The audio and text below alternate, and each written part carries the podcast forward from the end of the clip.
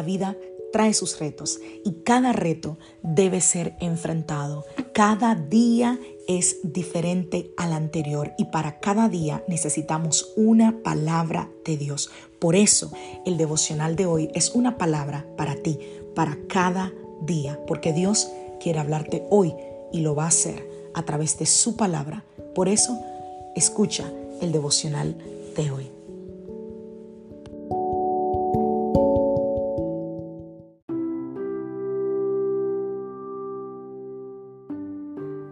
Hola, soy la pastora Alicia Trijo y te doy la bienvenida a mi podcast donde vas a escuchar una palabra de Dios para cada día de la semana. Es el devocional de hoy. Es una manera de comenzar tu día lleno de la palabra de Dios y con, una, con un mensaje que sé que te va a edificar.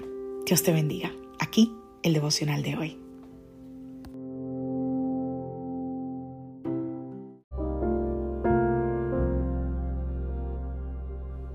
Devocional del día de hoy. Esperemos siempre en Jesús. Vamos a la palabra del Señor, San Juan capítulo 11, verso 40. Jesús le dijo, ¿no te he dicho que si crees verás la gloria de Dios?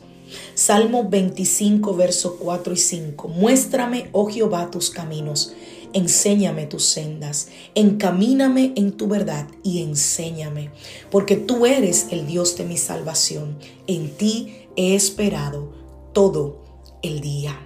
Qué lindo, me encanta esa parte de ese salmo. Y bueno, hoy quiero terminar con una miniserie que empecé sobre tres claves para iniciar bien tu año y esta es la tercera.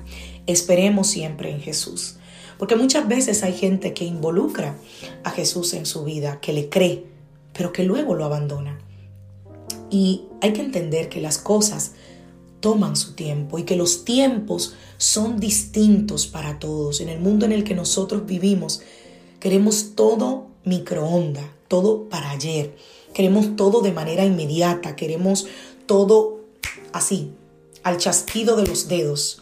Pero hay cosas que inevitablemente se toman tiempo. La vida está caracterizada por los procesos y los procesos llevan tiempo. Ay, pastora, no me hable de procesos. Pues sí, prosperar, avanzar, alcanzar sueños, metas, todo eso lleva tiempo y vas a tener que pasar por procesos. La diferencia está en cuando involucramos a Jesús en esos procesos. Cree en lo que Jesús te dijo en esos procesos y ten la sabiduría para esperar y perseverar en esos procesos. Espera en Jesús, porque Él tiene el poder para incluso resucitar lo que estaba muerto y cualquier situación que para nosotros no tenga vuelta atrás, Jesús hará que tú puedas salir adelante. Y aunque tú no entiendas cómo, involúcrate, cree, espera en Jesús y tendrás el mejor año de tu vida. Si quieres ver resultados diferentes este año, cuando llegue el proceso, no abandones a Jesús. No abandones tu lugar de oración. No abandones tu lugar de búsqueda. No abandones el lugar en el que te encuentras con Él. No abandones lo que tienes que hacer para Él. Porque si lo abandonas a Él, estarás abandonando la única esperanza que tú tienes para realmente salir de esa situación. La gente pone tanta fe en tantas cosas. Es increíble.